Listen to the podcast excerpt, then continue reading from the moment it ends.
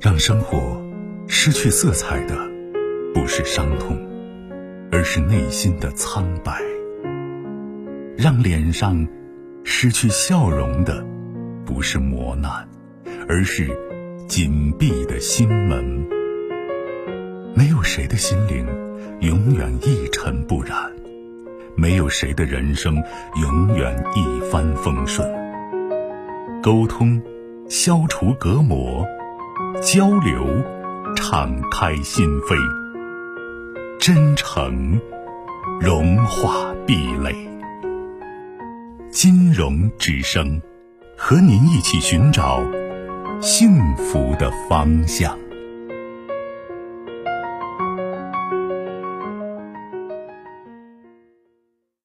喂，你好，喂，你好。哎，您的电话，请讲。哦，你好， 谢谢主，嗯老师辛苦了。我今天晚上有两个问题想问，第一个是关于我妹妹的问题。你是、就是你是感冒了还是捏着鼻子怕别人听出来啊我你？啊我有点感冒，然后我这会儿塞着鼻子啊啊。就是第一个是我妹妹的问题，然后她现在因为工作的原因呢，她出差去，她呃去了外地，然后她走的时候呢，她的同事也住得很近，是好朋友，就从她借她的车。然后，呃，她就不好意思拒绝，因为之前她没买车的时候，呃，她也一直坐别人的车，她就觉得她这朋友同事也挺好的，她就不好意思拒绝。她现在走了之后呢，然后她这个同事就就每天都开她的车上下班儿，然后她现在到那边以后又确定她这个出差，他们这个项目可能就是一个月完不成，得两三个月，她就在想说。呃，如果说这个时间这么长时间的被人家开车，如果万一后面有啥问题的话，到时候就害怕就是不好，所以想问一下，是我们想多了，还是这个事儿就是我们确实不应该就是把车借给他？好朋友之间，我觉得的确说拒绝这个事情比较难为情，而且呢，对，因为而且啊人家前面对他也不错嘛，对吧？对对对对，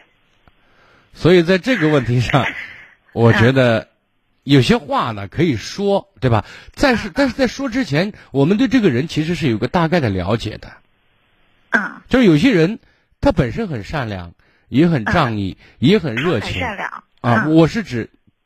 借车的那些那人，知道吗？啊，对，如果这个人不错，就是人品不啊错，我们就不用过分计较这些东西了。这个车现在也啊不算什么，呃，非常稀罕之物，对吧？啊，嗯对，也能理解，但啊是就是因为时间太长，我比如知啊说道，我半明白夜这意思。所以呢，就如果这个人不错，啊也就是意味着退一万步讲，如果出现什么刮蹭啊或者什么事儿，他不会推卸责任，你知道吗？啊，不会，啊，如果这一点不会的话，我觉啊得、我不知道你你这妹这车是三十万呢、五十万还是一百万的啊，车那倒啊？没有，就十几万，那我站在一个常态常态人心里呢，让他啊开去，别说一个月俩月都开去，因为他车他加油、他维修嘛，对不对？啊，对，嗯，这个车哎放那儿长就期我不们开想多也了不哈好，我觉得。啊但是对这有个但是前提他，嗯走我了刚才讲的是第一点是这个人怎么样，知道吗？啊，那有些人不自觉开别人车跟开自己的一样，然后弄他现弄在他现在就是这种状态，就是不是我他现在开是因为就是为了让是他因为你妹不急在嘛，对不对？对对对，所以人家去开这个车，如果说他很爱惜，然后呢嗯也如果有什么就刮蹭，他也会及时的去修理，对吧？嗯嗯嗯，我觉得这就没什么问题，因为有些人把别人哦蹭了还不吭声，对吧？呃，开别人的车也是坑坑洼洼，也不也不爱惜，这种人但我是就他之前挺仗义的，想着这方面应该不会吧？啊，如果我觉得但是在这方面没有什么，就是从人生去观察人是从前面来观察的，不是后面的，哎对不对对？对对对，啊，如果这个哎人这样总体上没错，我觉得这些事情就不用过分计较了。哦，那行啊好，谢谢。那另外第二个问题是我自己的一个问题，就是嗯我觉得你这边还都挺，哎呀，我有点紧张。就是我我觉得您平时能一针见血的直指要害，我现在有一个感情的事儿，就是想让你帮我看一下嗯，到底是我错了，还是周围人就是很清楚，就是帮我分析一下。嗯是这样的，就是我谈了一个男朋友，然后起初呢是因为家人反对，嗯，然后我就我性格也比较就是优柔寡断、磨叽，呃，现在也拖了好长时间。然后，但是我现在的话呢，就是觉得有时候就觉得还挺好的，我应该就是赶紧把这事解决了。呃，然后有时候又觉得自己心里头有点没太太没底。我想问哎一下，你家人或者周围人反对的理由是什么？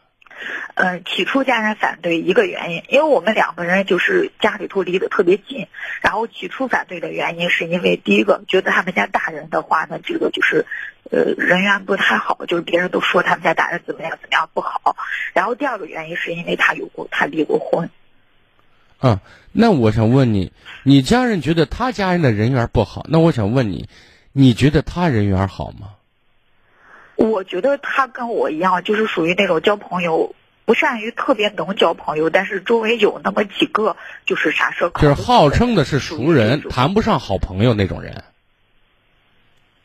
他有没有很就是很铁的朋友？呃，有有两个就关系特别好的，是我也见你过以为的呢，还是确实在他看来，在你观察就是因为我跟他认识时间也比较长，处的、呃我们认识四五年。那我啊想问一下，那两个人怎么样呢？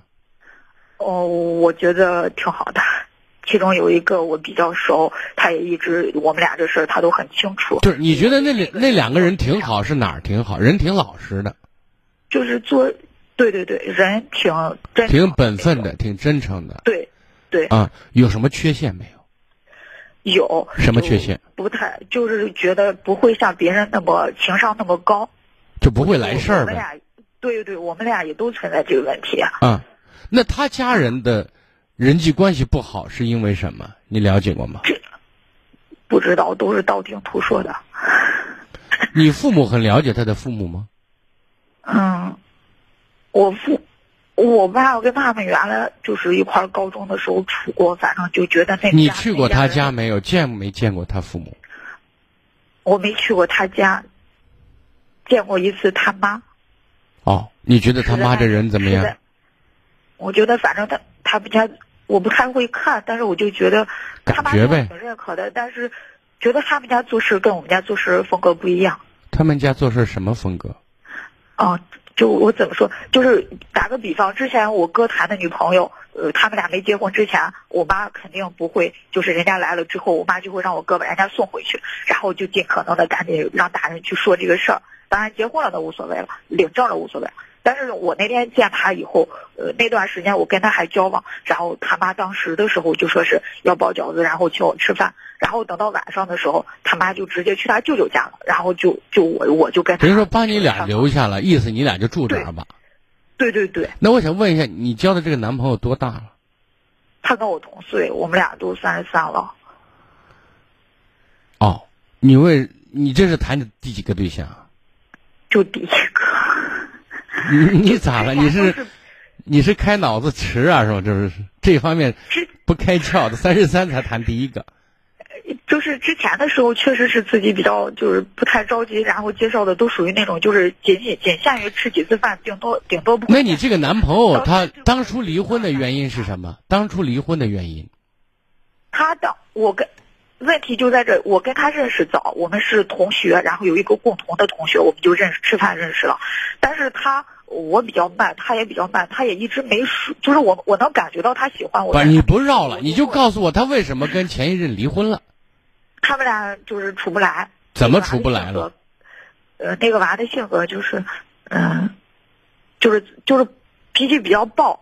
然后两个人就就那脾气暴我说能啥从谈谈到结婚，你觉得为什么？没有他们他们俩就从见到结就掐火不到一个月，就属于那种快过年了，然后他就被他家长家是哪一年的事儿？儿？一五年的，一呃就一五年，一五年腊月马上过年，他们俩结的婚，就是然后三十，岁，他三十岁左右的时候是吧？对还不到三十，二十八九，对吧？二十九岁，对二十九岁29，然后呢，对连连见带结不到一个月，你这男朋友的脑子不够用吧？对呀、所以这个时候我也纠结。 然后不是，然你后看他们我，我现在因为有些事情，我一直在强调，对一个人的了解或者一个人客观全面的了解，必须把握三个维度，知道吗？嗯第一个，你要观察他的历史，嗯观察历史的目的是看他怎么处理和解决问题的。嗯，就这个问题，我就是严重不及格，你知道吗？我也觉得这个啊事儿，有一句话叫“一个人的未过去即代表未来”，你能理解？这是性格问题，习惯问题，很难去改，对知道吗？嗯嗯第二，他的父母，嗯他父母如果因为人是环境的产物，一个孩子的成长不受家庭环境影响不可能嗯啊，所以你要在这方面，你既然想跟他结婚，你就要注注重了解该了解的这些核核心内容呢，知道吗？嗯第三点就是我刚才说的，他的朋友圈子，因为他的朋友其实就是他的一面镜子，因为物以类聚，嗯人以群分。嗯你通过这个三点，再好好的把握把握，知道吗？就你给我说所讲的这个，他结婚离婚这个过程，我觉得很荒唐，知道吗对？如果他妈这个做法说，呃，现在把